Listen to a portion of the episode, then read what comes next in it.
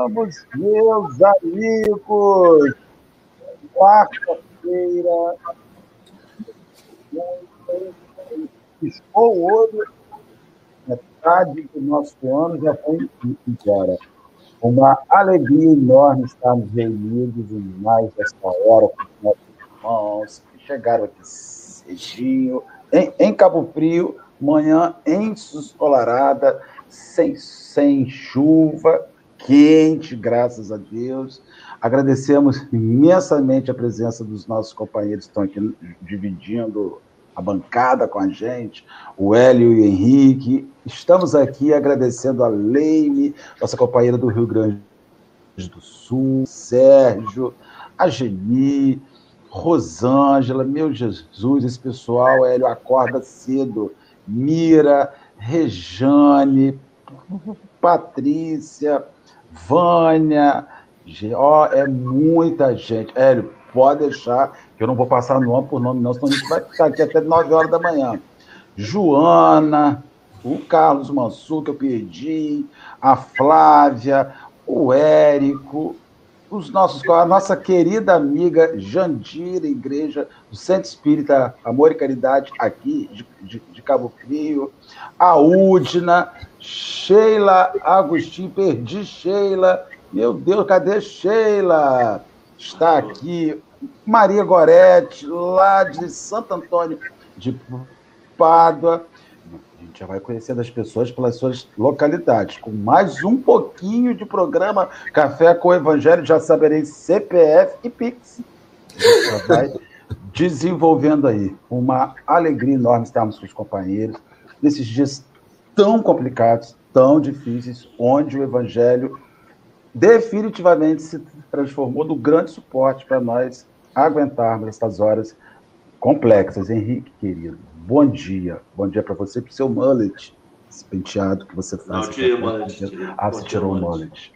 Bom dia, querido. Não, não, não, não consegui. Bom dia, Marcelo. Bom dia, Hélio. Bom dia, chat. Bom dia. Cara, cada vez mais o café com o Evangelho se torna. Daqui a pouco o café vai estar todo dia. Porque antigamente era a luta para. Não, eu faço três, eu faço quatro. Agora eu vou amanhã, hein? Eu arrumo um lugarzinho aqui no meio do corredor aqui e vou. A, a, a Alessandra já faz do trabalho, porque antigamente ela tinha que trabalhar no dia. Agora já está fazendo trabalho. Dora já tenta me dar a banda para vir para fazer o café. Um dia vai estar todo mundo fazendo o tempo todo. Mas vai encher essa sala. Vai. Vai ser turma do café e convidados já, porque ninguém quer largar mais não. Cada vez torna essencial. Bom dia, Hélio. Para quem não conhece Hélio, conte um pouquinho de Hélio. Quem é Hélio? O que, que Hélio faz? Bom dia, meus companheiros internautas. Bom dia, pessoal que está pelo Facebook, pelo YouTube. A gente está muito feliz de poder participar desse Café com o Evangelho. E, e, eu sou de Campos do Goitacazes, minha cidade de origem, mas eu moro em Vila Velha, no Espírito Santo, já há mais de 20 anos. Já me sinto capixaba. Estou envolvido ali na tarefa de divulgar o Espiritismo, a gente vem numa demanda aí de fazer palestras, seminários já há mais de uma década. E muito feliz pela oportunidade dessa manhã a gente conversar sobre um tema crucial que é falar de perdão, né? Eu tenho brincado com os companheiros se tivesse um ranking de temáticas nas palestras espíritas, a gente viria em quarto lugar, a gente encontraria os temas da família, em terceiro e segundo, brigando pertinho do outro, a gente teria os temas da reforma íntima e também falaria sobre o tema da mediunidade, mas disparadamente no topo do ranking seria perdão, né? Fala de perdão é necessário. Então, hoje vai ser amanhã para a gente refletir profundamente sobre a visão de Emmanuel, coração, perdão. Eu queria desejar a todos um programa de muita paz, muita luz, mas que desafiasse a gente, né? Desafiasse a gente a aprender a praticar aquilo que a gente está ouvindo do Evangelho já há algum tempo, mas agora de forma diferente, pela visão espírita, clara, racional, lúcida. Então é isso, meus irmãos. Prazer estar com o Marcelo, com o Henrique. Tomara que a gente possa repetir esse café outras vezes. Se Deus quiser, vamos repetir. Então, nós vamos fazer uma oração, rogando a Jesus e aos bondosos espíritos que nos assistam nessa hora, aos mentores, às falanges brasileiras, às falanges que estão atuando, esse socorro esses espíritos vinculados ao psiquismo brasileiro, Senhor, a Ismael, o anjo guardião nosso desse, desse país, que está passando por grandes dificuldades, grandes dificuldades emocionais. Nós estamos, Senhor, entristecidos e não podemos ficar entristecidos. Nós estamos com as nossas almas angustiadas e não podemos ficar. E em meio a todas essas angústias, Senhor, vamos desenvolvendo mágoas, vamos potencializando é, ressentimentos, estamos suscetíveis o tempo inteiro a nos contendermos, a nos desequilibrarmos. Hoje nós viemos falar sobre o perdão, Senhor. Que essa mensagem chegue como chuva fresca no fogo que queima dentro da gente. Que haja serenidade, tranquilidade, e que, e que no final desses 50 minutos, uma hora, vamos ficar juntos, nós saiamos daqui renovados. Graças a Deus, que Deus nos abençoe. Que assim seja, graças a Deus. Minhas irmãs, meus irmãos, nós estamos lembrando os companheiros, estamos estudando o livro O Evangelho por Emanuel, comentários de, sobre o Evangelho segundo São Mateus, onde Emanuel vai pontuando sobre várias, várias anotações de São Mateus. Hoje, Henrique não bota o banner, porque eu não troquei ainda. Quando o Hélio começar, eu vou trocar o banner. Eu esqueci, já vou ser chamado lá no RH nós estamos estudando Mateus capítulo 6, versículo 14. Pois se perdoardes aos homens e suas transgressões, vosso Pai Celestial também vos perdoará. Hoje, ele vai nos dizer se há vantagens do perdão. Eu quero saber, é, conta para nós, meu amigo. Pode começar aí, a graça oh, de Deus. Emmanuel vai mostrar sete vantagens. E Emmanuel, a gente sabe que é o camarada que coordenou a obra literária de Chico Xavier, não é qualquer um, não. É imensa envergadura moral. Mas vamos, vamos ler o texto, então? Vamos ler o texto? Vamos embora. O texto é do livro Aulas da Vida, é, editora ideal, é o capítulo 16. Vou ler pausadamente, eu sei que tem muita gente que está aí é, com dificuldade de internet, né? mas vamos ler, todo mundo prestando atenção. Emmanuel vai então introduzir, o versículo já foi lido pelo pelo Marcelo, mas é Mateus 6,14. Porque se perdoardes aos homens as suas ofensas, também vosso Pai Celestial vos perdoará a vós. E vem o comentário de, de Emmanuel. Quando Jesus nos exortou ao perdão, não nos induzia exclusivamente ao aprimoramento moral, mas também ao reconforto íntimo, a fim de que possamos trabalhar e servir livremente na construção da própria felicidade. Registremos alguns dos efeitos imediatos do perdão nas ocorrências da vida prática. Através dele, ser-nos-á possível promover a extinção do mal, interpretando-se o mal por fruto de ignorância ou manifestação de enfermidade da mente impediremos a formação de inimigos que poderiam surgir e aborrecer-nos indefinidamente, alentados por nossa aspereza ou intolerância. Liber, Liberar-nos-emos de qualquer perturbação tocante a ressentimento. Imunizaremos o campo sentimental dos entes queridos contra emoções, ideias, palavras e atitudes suscetíveis de marginalizá-los por nossa causa nos despenhadeiros da culpa. Defenderemos a tarefa sob nossa responsabilidade, sustentando-a a cavaleiro de intromissões que, a pretexto de auxiliar-nos, viesse arrasar o trabalho que mais amamos. E impediremos o agressor a refletir seriamente na impropriedade da violência. E adquiriremos a simpatia de quantos nos observem, levando-os a admitir a existência da fraternidade em cujo poder dizemos acreditar.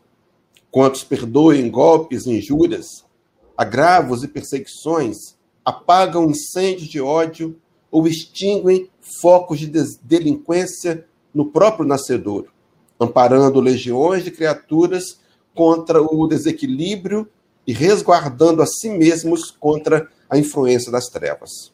Perdão pode ser comparado a luz que o ofendido acende no caminho do ofensor. Por isso mesmo, perdoar em qualquer situação será sempre colaborar na vitória do amor em apoio de nossa própria libertação para a vida imperecível. Profunda, né? Mas Emmanuel não pode ser diferente. Emmanuel, em todo momento, ele, ele vai lá no, no imo da alma, né? Mas é isso, a gente pode fazer um primeiro comentário então, Henrique? Pode, Marcelo? Começando? Vamos, bora, meu filho. É então, eu queria, queria comentar esse versículo, capítulo 6, versículo 14. A gente que é espírita, a gente tem uma visão um pouco diferenciada desse perdão divino que a gente vê proclamado por outras religiões, como se fosse um perdão inativo, como se nós fôssemos perdoados simplesmente pelo desejo de Deus perdoar. Inclusive, se faz uma confusão com a fala de Paulo de Tasso, quando ele diz que a graça bastaria. Então, o perdão seria de graça pela graça. Na verdade, interpretações equivocadas. Se nós formos buscar no Livro dos Espíritos, e eu pontuei a questão 661, eu sei que muitos estão agora assistindo, sem possibilidade de acessar o livro, mas guarda aí 661 e busca depois o livro. Kardec perguntou assim: olha a pergunta. Podemos utilmente pedir a Deus que perdoe nossas faltas? Olha, então Kardec tinha a mesma interpretação, as mesmas dúvidas que nós trazemos hoje. E ele vem com a intenção de nos atualizar o conhecimento religioso. A resposta que os espíritos, dirigidos pela, pelo Espírito de Verdade, dizem a ele: Deus sabe discernir o bem do mal. A prece não esconde as faltas. Aquele que a Deus pede perdão de suas faltas só o obtém mudando de proceder. As boas ações são a melhor prece. Por isso que os atos valem mais do que as palavras. Então vejam que há o perdão divino, mas condicionado à nossa mudança, às nossas atitudes. Aí o versículo: se perdoardes aos homens as suas ofensas, Deus também vos perdoará a vós. Mas, irmãos, há uma condição. Uma condição clara, imposta pela lei divina, que nós tivemos a ousadia de não interpretá-la corretamente. Então, o que nós queríamos? A facilidade. Nós queríamos o salvacionismo. O Cristo morreu por nós, acabou o problema. Eu aceito, recebo o selo do Espírito Santo e não promovo em mim mudança alguma. Parece meio que incoerente, não é verdade? Então, a ideia qual é? É a gente começar a olhar para o outro como sendo ele um instrumento de trabalho para que eu possa conquistar o perdão. O perdão divino está condicionado à minha mudança de proceder. Então, a atitude, é claro que sim, a atitude, mas a atitude respaldada na mudança de sentimentos. Porque é, é um trabalho duplo. A gente começa trabalhando em prol do outro, por isso Kardec foi muito feliz quando ele coloca e claro que ele foi inspirado em São em apóstolo, no apóstolo Paulo, né? Em, em Paulo apóstolo, capítulo 15 do Evangelho, segundo o Espiritismo, no capítulo 14 também, Santo Agostinho, e ele vai criar o lema fora da caridade não há salvação. Então a caridade é a prática do amor. Mas quem salva é a construção do sentimento do amor em nossos corações. No limiar da evolução, a meta da evolução, aprender a amar. Quanto mais amamos, mais nos aproximamos de Deus, porque, segundo diz o apóstolo João, Deus é amor. Prossigo ou trocamos ideias? O, Hélio, essa, essa questão daqui, ó. O perdão não nos Jesus nos exortou lá no começo, não nos induzia exclusivamente ao aprimoramento moral. Quando você perdoa, você não se torna uma pessoa melhor só, mas também é reconforto íntimo. Perdoar é aliviar-se. Cara, perdoar é, é tirar de você aquilo, é conforto, né? Eu fico pensando quando você vai aquelas festas capixaba em Vila Velha, na Ilha do Boi, lá em Vitória, né? Aquelas festas maravilhosas lá na Ilha do Boi, que é, ele vai né, na, na Curva da Jurema, lá em Vitória, aqueles quiosques, comer arroz de bacalhau, lá no, no Alemão, polvo. Aí você chega lá, na beira da praia, com aquele sapato Gucci apertadíssimo, carradinho no pé, aquilo te irrita. Aí fala assim, não combina isso com esse lugar, tira esse sapato. Quando tira, você fala, meu Deus, que alívio. Eu sinto que às vezes a mágoa é um sapato apertado na alma, cara. A mágoa é um sapato apertado, é um sapato alto, é aquela uma camisa apertada, uma calça apertada. Então o Cristo fala: perdoar é conforto, é conforto para você. É quando você tira tudo que está apertado, tudo que está te incomodando, tudo que está furando a sua alma em relação ao ressentimento e se liberta. Estava vendo isso daqui.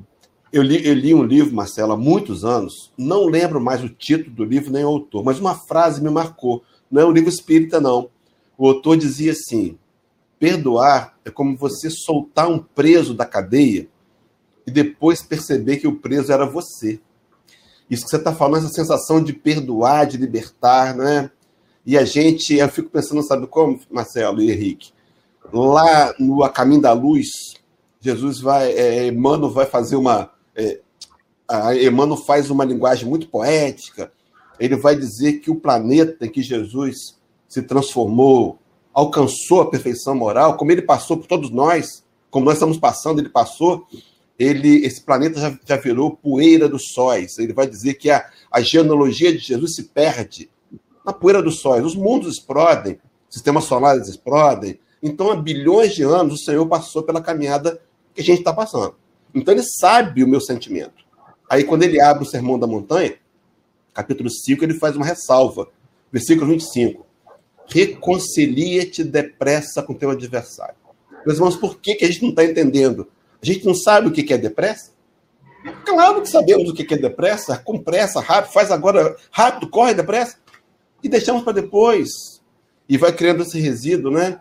Essa mágoa, esse ressentimento que envenena tem uma frase do Shakespeare que ele vai dizer que guardar ressentimentos é como tomar venenos e querer que o outro morra. A gente está morrendo, desenvolvendo doenças psicossomáticas, desenvolvendo câncer, que não, a gente não tinha que passar por aquele câncer, não. Não estava planejado para a gente. Mas a gente fica batendo na mesa, né? Não perdoa, não perdoa, não perdoa, daqui a pouco bate na porta de um oncologista. É preciso entender a pressa do perdão, a urgência do perdão. E nessa passagem, a gente vai trabalhar ainda Emmanuel traz sete razões, sete vantagens. Eu fiquei pensando, meu Deus, por que, eu não li isso antes? Por que, nós não lemos isso antes? Não é? é a gente faz, pelo amor de Deus, qual é a nossa teimosia? Rebeldia é essa que a gente ainda vive de aprender pelo ouvir e não praticar. Então, acho que o desafio vai ser essa, esse dessa manhã. O desafio de Tiago, né? Escreveu a carta para a igreja de Jerusalém capítulo, 20, capítulo 1, versículo 22, ele diz assim: Tornai-vos praticante da palavra, e não somente ouvintes. A gente sabe tudo, né? De perdão, sabe o as passagens, decorou tudo. Mas por que, que na hora da prática está faltando exercer o perdão? Porque esse perdão exercido é o que liberta. Quer falar alguma coisa, Henrique? Tá tranquilo? Então vamos embora, Hélio. Então vamos lá. Então vamos seguir. Aí, deixa eu pontuar então as sete vantagens. Porque nós vimos aqui que Emmanuel trabalhou a importância, né? Ele conduziu essa ideia da exortação de Jesus, nos convidando a esse condicionamento. Ficou muito claro, não há para onde fugir. Na própria oração do Pai Nosso, Jesus inclui. Quando ele nos ensinou a orar, eu acho até um detalhe interessante que ele está, veja só a situação, ele está fazendo um sermão trazendo as bases da sua doutrina. De repente, ele é interpelado, alguém atrapalha, alguém na frente, Senhor, ensina-nos a orar. E a gente fica pensando na atitude amorosa, né? Ele entendeu o momento daquela pessoa, ele não briga, não, ele não fica zangado porque foi interrompido, não. Ele aproveita e faz. Olha, vós, quando orares, dizei, Pai nosso que estás no céu, em determinado momento ele, ele vai dizer, e perdoa as nossas ofensas, assim como nós perdoamos aquele que nos tem ofendido. Ele já teria ensinado isso no versículo do capítulo 6, 14. Ele vai dizer-nos. Ele cria uma condição necessária. Então, meus irmãos, é hora de começar a pensar se efetivamente eu olho para o meu irmão e o perdoo nas suas ofensas, nos seus delitos. Vejam bem, para poder trazer sete. Há uma fala de João Evangelista, que também colaborou com Kardec na codificação. Encarnado, escreveu três cartas para as igrejas na primeira, capítulo 4, 20 e 21, ele diz assim: Olha, meus irmãos, olha a dureza. Se alguém diz que ama a Deus e odeia seu irmão, é mentiroso. Porque não pode alguém amar a Deus que não vê, se não ama a seu irmão a quem vê. Então ele está fazendo uma condição, colocando o outro para mim como um laboratório de aprendizado de amor, de prática de sentimentos.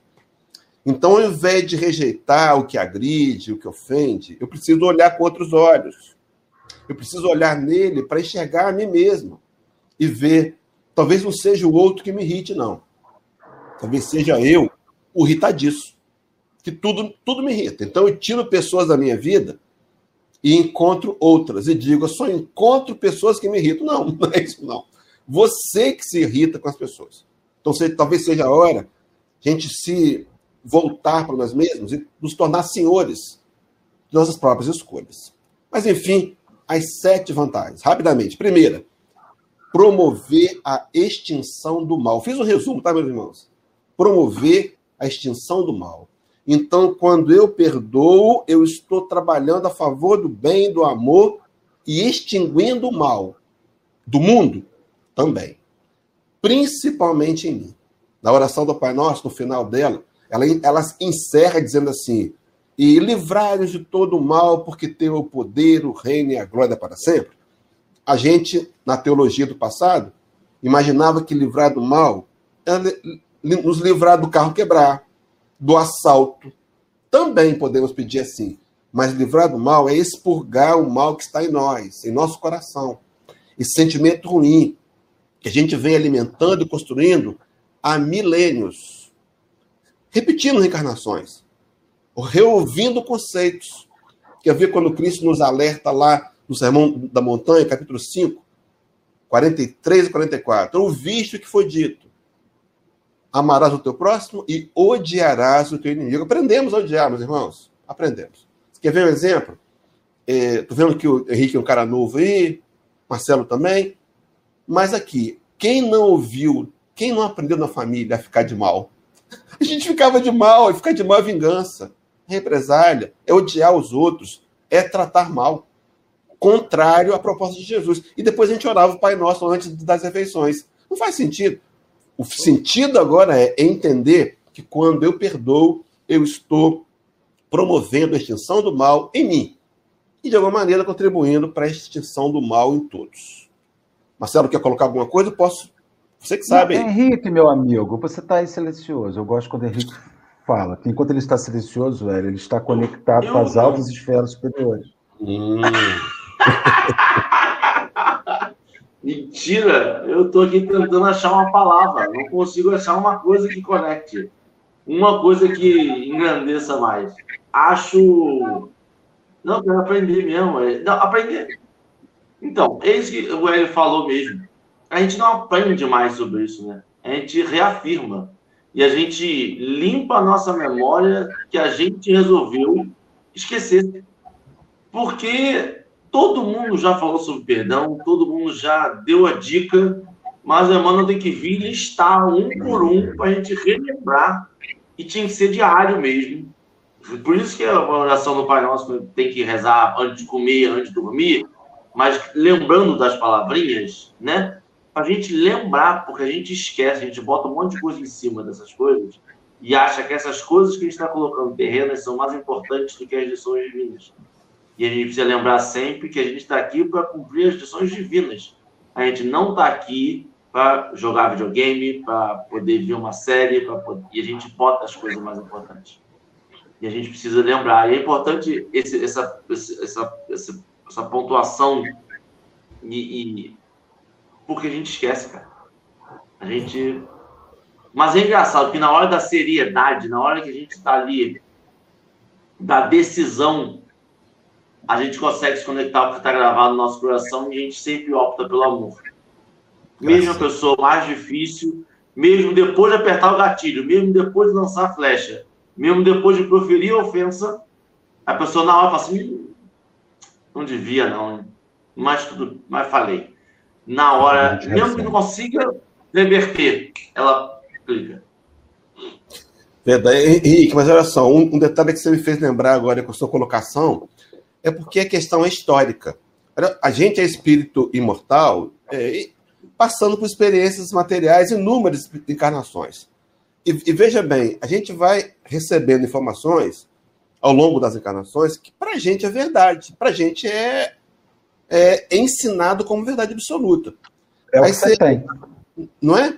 Aí, olha só, em 1780 a.C., na Babilônia, foi cri criado um avanço de um código moral, um código chamado Código de Hammurabi. Foi um avanço. Era para conter a barbárie. Era o chamado olho por olho, dente por dente. Antigamente, por exemplo, se eu tinha poder bélico e a família do vizinho matou meu filho, eu ia lá e dizimava a família dele. Aí criaram uma regra para conter a barbárie. Foi uma evolução. Só que isso vem sendo repetido. Moisés, por exemplo, diante do povo hebreu, Moisés recoloca essa lei humana como sendo divina.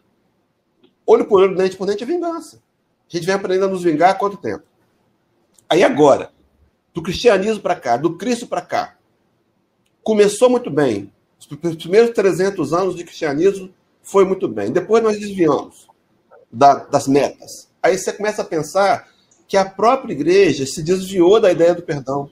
A gente vê membros do clero é, que odeiam as pessoas. A gente vê pastores espíritas que odeiam as pessoas. Há pouco tempo atrás eu comentava com um amigo, não vou dizer nomes, é claro. Ah, fulano de tal vai falar, aparece a tal na tal casa. Ah, eu não vou, não, não gosto de ouvir fulano. Umas coisas que a gente se permite numa infantilidade espiritual. Talvez fosse hora de a gente pensar, será que na prática não tem que mudar? Será que não sou eu que tem que ser o meu professor? Porque, segundo Emmanuel, a primeira vantagem a gente extingue, a gente trabalha para extinguir o mal quando pratica o bem que está ao nosso alcance. E um dos principais bens a nosso favor e do todo é o perdão.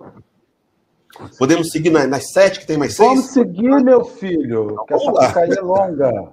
O segundo ponto, a segunda vantagem, impediremos a formação de inimigos. Meus irmãos, isso é uma sabedoria de Emmanuel você lembra uma fala? É atribuída a Emmanuel, mas não é de Emmanuel.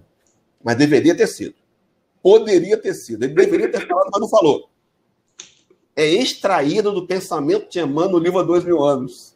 Mas a frase é assim: instantes de vigilância podem produzir séculos de sofrimentos. Então, na hora, veja só, você é agredido, você é ofendido. O homem velho, o guerreiro, nasce e você aprendeu a bater, levou, eu vou devolver. Mas se você é mais forte do que isso, se você se contém, você evitou ali um inimigo novo. Porque nós estamos cheios de inimigos do passado, porque a gente não pensava assim, não. A gente não pensava assim, não. A gente agia com violência. Era barbárie. A gente aprendeu a tirar as coisas dos outros. A gente aprendeu numa metodologia egoística de que bom negócio é quando eu ganho o outro perde. Isso não é um bom negócio, não, meu irmão. Bom negócio é quando os dois ganham. Quando o negócio é justo. Quando os dois saem dali felizes e se reencontram depois e, e sorriem. Não percebe depois, poxa, ele me deu uma, passou uma pernada, me deu aí um golpe financeiro. A gente aprendeu errado. Agora, o Espiritismo vem trazer de novo a essência. Será que eu estou tentando enxergar que quando eu me contenho, quando eu olho para o meu irmão e entendo que ele está adoecido, Sim, porque muitas vezes eu preciso olhá-lo como um, um, doente mesmo. Emmanuel fala aqui no item 1, enfermidade mental é ignorância. Então eu preciso olhá-lo com compaixão e misericórdia. E quando eu trabalho isso, quem é que ganha, meus irmãos? A gente que ganha. Porque eu não fico levando, sabe? Sabe aquela história? Tem um amigo que ele conta que há uns anos atrás, o camarada do trânsito fechou ele, quase bateu no carro dele. Ele ameaçou correr atrás do carro, o cara foi embora. Diz ele que passou o dia todo odiando aquele cara, o dia todo. Chegou de noite em casa, acabou o trabalho, tomou banho, deitou para dormir, lembrando daquele cara. E falou: Meu Deus, esse cara está dormindo comigo, eu nem conheço ele. Porque ele traz a mágoa. É preciso ter inteligência para entender que a mágoa não é um sentimento bom. Qual é o sentimento bom? Eu corto o mal pela raiz.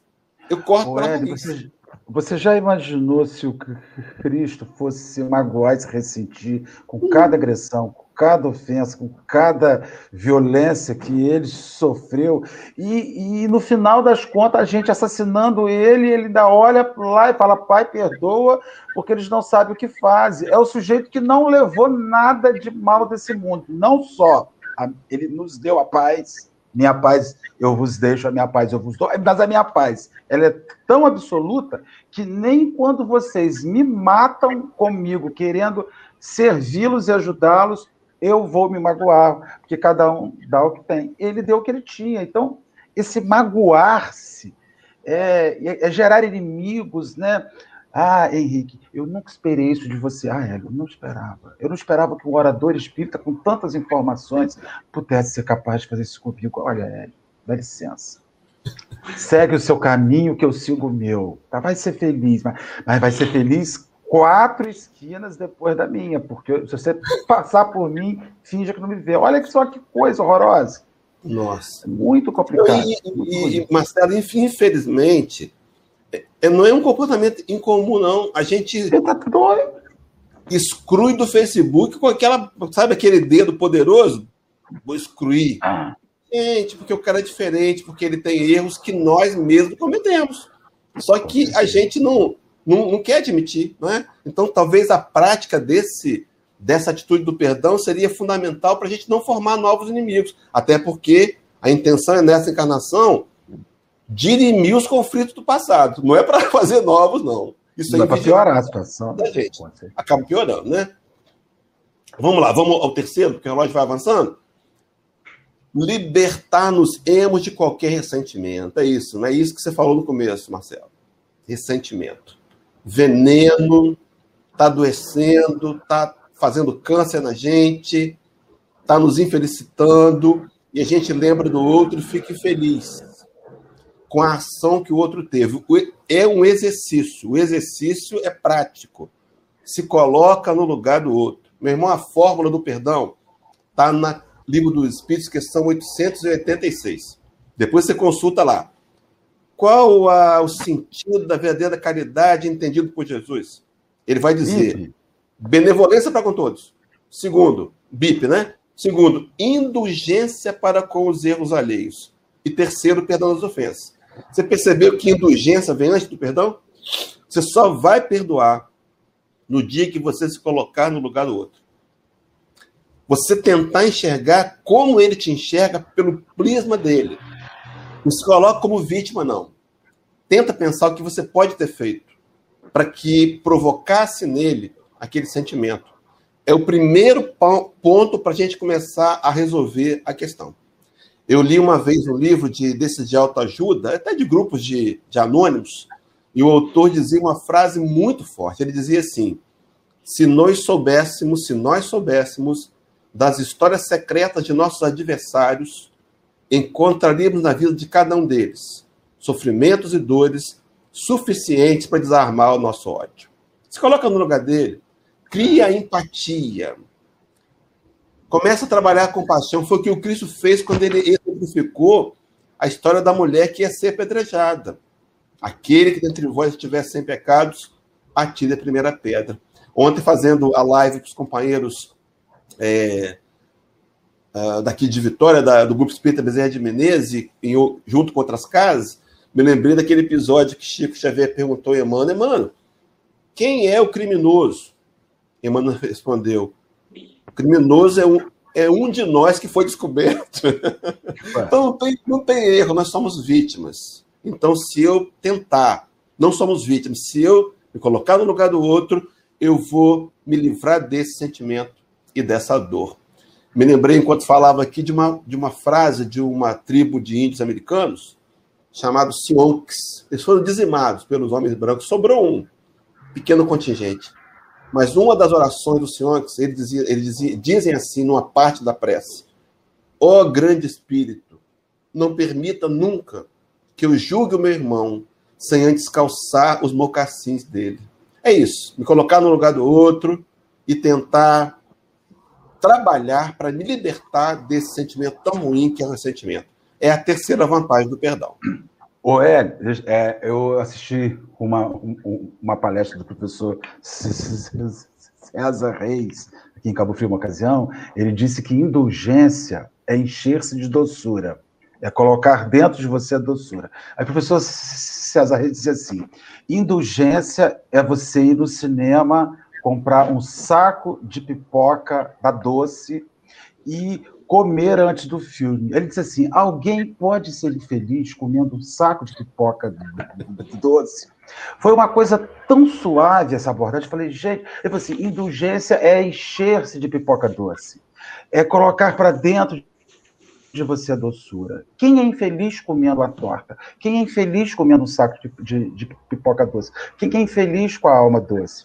Né? Então, assim, indulgência é adocicar-se é tirar essa amargura, que a gente é tão amargo. Né? Eu fiquei, eu fiquei saindo daquela palestra, uma das coisas mais impactantes que eu já vi. Falei, gente, eu tenho que comprar pipoca doce tenho que sair comendo pipoca doce para me adoçar, porque eu descobri que ninguém é infeliz com um saco de pipoca doce na mão. Todo mundo feliz, todo mundo doce por dentro.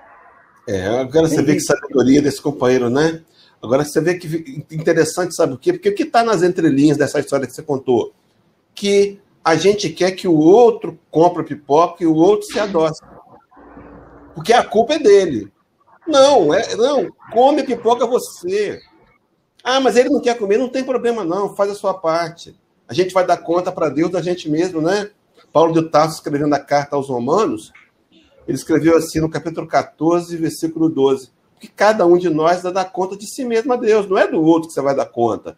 Ah, mas ele não quer, ele não quer me perdoar, não tem problema não perdoa você, resolve com você, entrega para Deus. Porque se você alimentar essa mágoa, a gente é que vai adoecer, é o que está dizendo o terceiro item né, do ressentimento.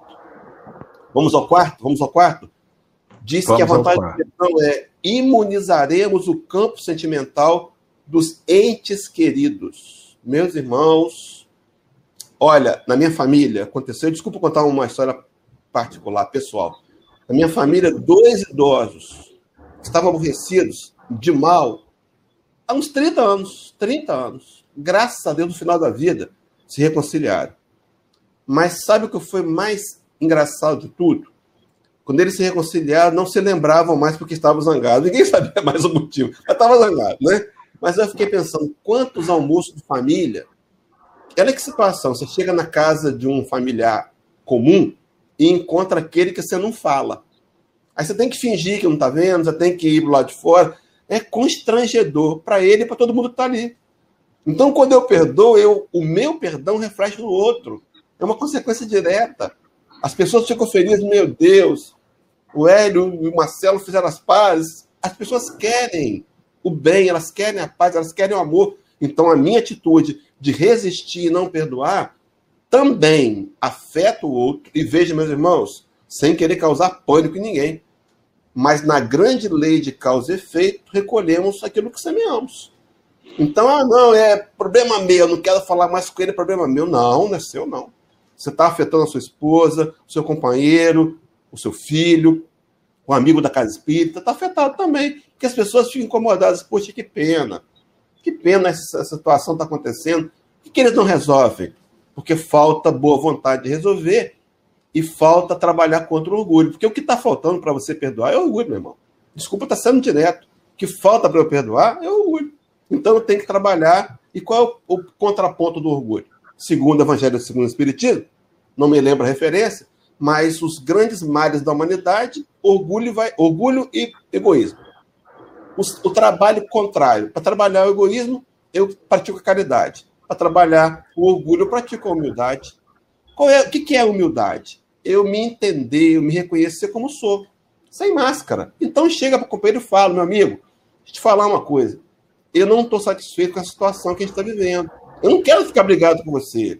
O evangelho está dizendo que eu tenho que perdoar. Eu não sei perdoar ainda não, mas eu estou aqui para a gente poder tentar chegar a um acordo.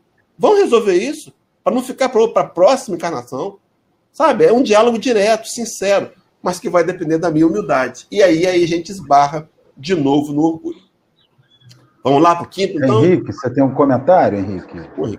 Então, sabe o que eu estava pensando agora?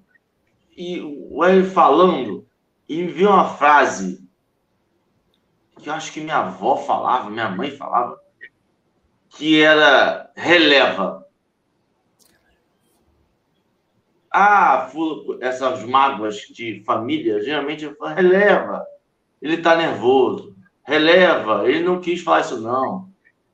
E é interessante porque a gente não encontra esse termo em nenhuma coisa. A gente encontra o termo perdão. E aí eu estava pensando enquanto ele estava falando, estava viajando, mas eu escutei, Hélio, juro que eu escutei. Mas eu me peguei pensando na diferença entre relevar e perdoar. Porque quando a gente releva, a gente não trabalha dentro da gente o que conectou, o que nos magoou. A gente joga a poeirinha pro canto e segue a vida. E quando a gente perdoa, a gente remexe no nosso interior o que, que aquilo mexeu de nossa sombra e a gente faz no ato de perdão essa reforma íntima nossa e aí a gente consegue fazer esse movimento que Emmanuel fala nessas sete, nessas sete coisas. E aí eu estava falando, quanto eu fui. Aí você estava falando, e eu estava pensando no quanto a gente é ensinado errado, e eu fui ensinado na melhor das intenções, mas talvez com um termo errado que faz com que a gente deixe um monte de pedrinha no meio do sapato e a caminhada vai ficando manca, porque a gente relevou um monte de coisa que na verdade a gente tinha que ter perdoado. E aí a gente vai fazer terapia, tá tudo bem? Tá tudo bem, mas em 1998 eu tinha uma pedrinha aqui que eu relevei, mas ó, tá aqui no coração ainda. Porque a gente relevou. A gente não perdoou. A gente acha que esquecer, e a gente a gente vai trabalhando essa reforma íntima e a gente vai, vai desconstruindo os inimigos do passado que nem estão mais presos na gente, nem estão no nosso convívio, e a gente consegue deixar de, de, de, de se ferir com as coisas, né? Acho interessante. Aí eu me peguei nesse pensamento perdi. É, eu acho que é Paulo Apóstolo, no capítulo 10 do Evangelho segundo o Espiritismo, que ele vai dizer que o esquecimento completo das ofensas é característica de grandes almas. Agora, esse esquecimento que Paulo está falando não é o esquecimento da memória, não. É, você quer saber se você perdoa ou não? Quando você relembra aquele episódio que te magoou e não sente mais a mágoa. É o termômetro. Eu acho, sabe o que, Henrique? Quando te ensinaram esse releva, tinha ensinado correto. Só que o entendimento não foi profundo. Porque, por exemplo, o que é relevar? É elevar de novo. Então, elevar é quando eu olho para o outro e penso: olha que pensamento. É o irmão adoecido, ele está nervoso, ele já tem seus problemas suficientes, já tem sua história. Não cabe a mim julgado condenado, isso é elevar. Relevar é fazer de novo. Então, eu acho que o sentido não foi compreendido, mas está linkado ao perdão também. Está linkado ao perdão está né? Linkado à Sim. prevenção do perdão. Porque eu só vou perdoar se eu tiver abrigado mágoa no coração. Se não abrigar mágoa, não tem perdão. Então eu posso cortar o mal pela raiz. Faz o exercício, olha para o agressor. Estou falando o pessoal da internet todo. Olha para o agressor e pensa: esse camarada está doente. Ele está doente. Sabe qual é a doença dele? A mesma minha, egoísmo e orgulho. Só que a gente está combatendo de alguma maneira na reforma moral, ele talvez ele não saiba nem o que é isso. Está ali vivendo na íntegra o seu egoísmo, né? Então é melhor a gente relevar sim, perdoar, porque é uma das vantagens, não é? Podemos ir para quinta, para sexta, então? Vambora, Hélio, vambora. Vambora, vambora senão tá ótimo. Ó, vamos, vamos ficar aqui até 11h30 da manhã. Desmarquem seus compromissos que ele vai esticar. Não podemos, não, rapaz. Vamos lá. Quinto, defenderemos a tarefa sobre nossa responsabilidade. Olha só, meu, irmão, minha, minha irmã, vou falar para espírita agora, tá? A gente tem abandonado a tarefa, ou tem feito a tarefa meio meia boca, porque está aborrecido com os companheiros que trabalham com a gente. Isso não pode acontecer. Trabalho para Jesus tem que ser o melhor, porque se trabalha é para Jesus. Então, algumas vezes eu abro mão da minha responsabilidade. Já vi pessoas fazerem no meio de uma reunião administrativa, levantar e ir embora e nunca mais voltar. Não é uma atitude de cristão. Nós aprendemos aqui a olhar para o outro e compreender que ele também comete erro. No trabalho cristão, meus irmãos, vão haver aborrecimentos. Nós espíritas não somos perfeitos, não. A gente está cheio de dificuldades ainda. como todos os irmãos que trabalham de boa vontade. Então, aqui, releva a atitude volta para a tarefa imediatamente. Me lembro de uma frase que vi na, na internet, dizia assim: se você está abandonando o Espiritismo por causa dos outros, é porque você nunca entrou por causa de Jesus. Trabalhamos por Cristo. Releva, volta para a tarefa, que o seu posto de trabalho está te esperando. É hora de voltar. Então você vai, pelo perdão, vai é, defender a tarefa sob sua responsabilidade, que você é verdade da conta. Vamos ao sexto e sete, depois a gente fecha conversando? Vamos lá. Vamos embora. Impeliremos o agressor a refletir.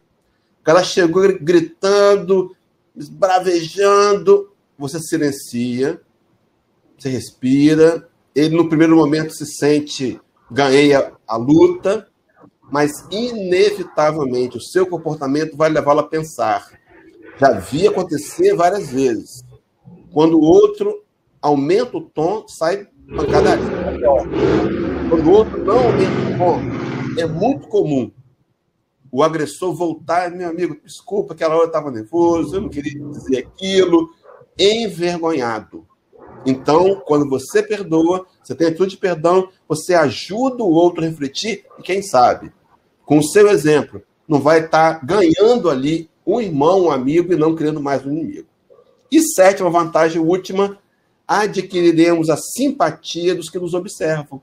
Então, observe, meus irmãos, quanto nós podemos ser exemplo, como podemos influenciar com uma atitude aparentemente simples, mas desafiadora, porque é perdoar. Perdoar é um exercício. É igual andar de bicicleta, meus irmãos, é igual andar de bicicleta. Emmanuel nos ensina em dois momentos, não me lembro agora as referências, tá? Mas eu tenho até um seminário com relação a isso. Ele está dizendo que a primeira atitude para aprender a perdoar começa a perdoar pequenas coisas. Não vai perdoar aquele agressor do passado, não, aquele maior, não. Começa nas, nas atitudes do perdão do dia a dia. Treina a perdoar. E segunda atitude, evita atitudes em você que produzam situações que vão gerar conflitos que vão ter que perdoar depois. Então, são coisas pequenas. Tem um ditado chinês que diz que não são as grandes pedras que os derrubam. As grandes você contorna, escala. São as pequenas pedras. Então, talvez a minha atitude hoje. Será que eu não podia sair desse programa e olhar para esse companheiro que eu adjetivei como desafeto. Olha só, deu um nome para ele. O meu desafeto. Tá. Olha diferente para ele. Faz uma prece por ele. O Cristo ensinou isso. Orai por aquele que nos maltrata e persegue. Você está orando por ele? O exemplo que, que, o, que o Marcelo trouxe, né? Na cruz, ele praticou o que ele ensinou. Por isso que ele é nosso modelo, nosso guia, nosso exemplo. Ele praticou na cruz. Pai, perdoa-lhes nos ensinou, orai para aqueles que nos magoam e perseguem. Você está orando? Você quer perdoar alguém de verdade? Pense em um só. Um só. Escolhe o um nome aí. Pensou? Começa a orar por ele hoje. E seja indulgente. Coloca no lugar dele. Vai aquebrantando seu coração. E pede ao seu anjo de guarda para promover o um encontro com o anjo de guarda dele durante o sono. E conversa. E você vai encontrar o momento ideal para praticar o perdão, para resolver a pendenga, para não ficar mais uma encarnação, é década, não, meus irmãos, encarnações, por conta dessa insistência em não perdoar. Então, são as sete vantagens, e a conclusão de Emmanuel é: perdão pode ser comparado à luz que o ofendido acende no caminho do ofensor. Diz Jesus, quando ele abriu o sermão da montanha, capítulo 14, Vós sois a luz do mundo. Não se acende uma lâmpada para colocar debaixo do alqueire. Okay. O alqueire era um cesto de madeira usado para medir grãos. Você acende uma lamparina, não bota embaixo do alqueire. Você bota no velador para que todos vejam. E diz assim: E brilha a vossa luz diante dos homens, para que vejam as vossas boas obras e glorifiquem o vosso Pai que está nos céus. Então, quando eu perdoo, eu estou emanando luz. Quando eu perdoo, eu estou oportunizando o outro que ele também repense seu caminho, faça novas escolhas e entenda, meus irmãos, que a, a luta, a batalha, a agressividade, a vingança, só vão promover novas ações do mal. Não vale a pena. O ingrediente é perdão. Infelizmente, não vende no supermercado nem na farmácia. Mas nós podemos construir dentro de nós, e são as vantagens do perdão que Emmanuel está nos apresentando. Eu me lembrei de uma história, não vou contar toda, não. Quem é espírita mais veterano sabe. Simonete, Richard Simonetti, contando numa, numa palestra, ele fala de uma bomba deletéria. A bomba deletéria. Alguém te ofende, você toma a bomba para você. Se foi o seu chefe que te ofendeu, você não pode devolver ofensa. Chega em casa, ofende a esposa, a esposa toma a bomba para ela, ofende a secretária do lar, a secretária do lar vai para casa, ofende o filho, o filho ofende o coleguinha, o coleguinha ofende o cachorro, o cachorro morde o vizinho. Mas a bomba deletéria, se eu pudesse desmontá-la, se eu pudesse dizer, não, vamos, vamos, vamos acalmar o coração, não, não, age na hora, não. Não age pelo ímpeto, não. Espera, respira, conta com 10. Tenta fazer o exercício, é um exercício prático. Coloca no lugar do outro. Oro por ele. Acalma e as coisas costumam resolver melhor. Mas se eu dou seguimento, eu multiplico o ódio e o ressentimento. E todos adoecemos. O mundo está doente, meus irmãos. O mundo está doente porque não conhece isso que o Evangelho nos ensinou e que o Espiritismo vem nos, nos é, é, esmiuçar por meio do trabalho tão benéfico que Emmanuel tem trazido para a gente. É isso, Marcelo. Olha, Henrique e Hélio, vou fazer uma consideração final aqui, que a gente diz, tem, tem que, que, tirar da cabeça da gente, e isso ficou muito claro nesse texto, que o, o, o, o, o perdão é uma coisa mística. Perdão não é uma coisa, perdão é uma coisa física. Muda a sua vida, muda a sua relação com Deus e com os espíritos, também muda. Mas você já vai ter um, uma resposta física, fisiológica. Quando você for perdoar, seu corpo muda, seu bom ânimo ante a vida muda, sua digestão muda, seu intestino muda. O perdão muda toda a sua fisiologia. Então a gente faz, a gente abraça a religião, essa vertente mística, conectar com Deus, essa coisa de fazer né, os canais para conexão. Olha, nem se preocupa com religião que faz as conexões, se preocupa com essa religião que muda o seu humor ante o mundo, na sua ida para o trabalho, na, na sua relação com seus filhos, com a sua família. Essa questão fisiológica, o perdão muda o seu corpo. E isso ficou nítido. Muda a sua relação familiar, muda o seu timbre de voz para lidar com as pessoas com quem você vive. Então não é uma questão esotérica. Eu vou perdoar para me conectar com o mundo espiritual. Eu vou perdoar para viver bem com quem está aqui. Porque se eu viver bem com quem está aqui, o resto acontece. Henrique, querido, suas considerações finais para este momento lindo com o Hélio. As minhas considerações finais é que eu vou ter que ver esse café mais umas três vezes, porque foi muito bom, muito bom mesmo. Muito obrigado, Marcelo. Muito obrigado, Hélio. Foi, eu acho, foi o último desse, desse, desse. Fechamos o perdão. Agora já estamos pós-graduados em perdão. Fechamos o capítulo de perdão. É uma graduação. E esse café claramente é uma graduação. Muito obrigado. Foi bom demais. Agradecer muito e praticar, cara. Praticar. Eu acho que essa época agora, a gente falou ontem até, essa época com tanto desencarne, com tanta. Você vê que o pessoal está nervoso. O pessoal está nervoso. Está tá, tá na, no fio da navalha. De um lado, de outro, de todos os lados, você vê que todo mundo nervoso. Seja por falta de alimento, falta de emprego, por ente querido que se foi, por ente querido que está doente porque vê uma mentira, porque vê uma, uma coisa que acha que é verdade, porque vê uma, uma, uma, uma teoria de que vão dominar o mundo. Está todo mundo muito nervoso. E acho que nesse momento, praticar empatia é algo mais. Você tem um monte de exemplo para praticar essa empatia. Você pode escolher em que lado e, e em que lado vai praticar o perdão. Hoje a gente tem uma, uma, uma, uma muito, uma muita opção. Para quem não está muito preparado, você tem um pequenininho. Para quem está muito preparado, você tem um grandão. Você pode escolher um nível e perdoar naquele processo que lhe cabe. Mas, como o Hélio falou, não recusar o trabalho. Acho que, acho que o momento, esse, não, eu não vivi, não lembro de outros momentos que eu vivi, mas esse momento que eu tenho vivido nessa encarnação é o mais desafiador no sentido de chamamento. Está chamando muito e está sendo muito necessário. E acho que a gente não pode recusar esse serviço, não. Muito obrigado, muito obrigado mesmo. Parabéns. Hélio, querido, suas considerações finais e sua prece, o povo já está te chamando de volta. Olha que doideira. Não. Que já bom. Querem, o Hélio nem terminou o programa, já querem que ele volte.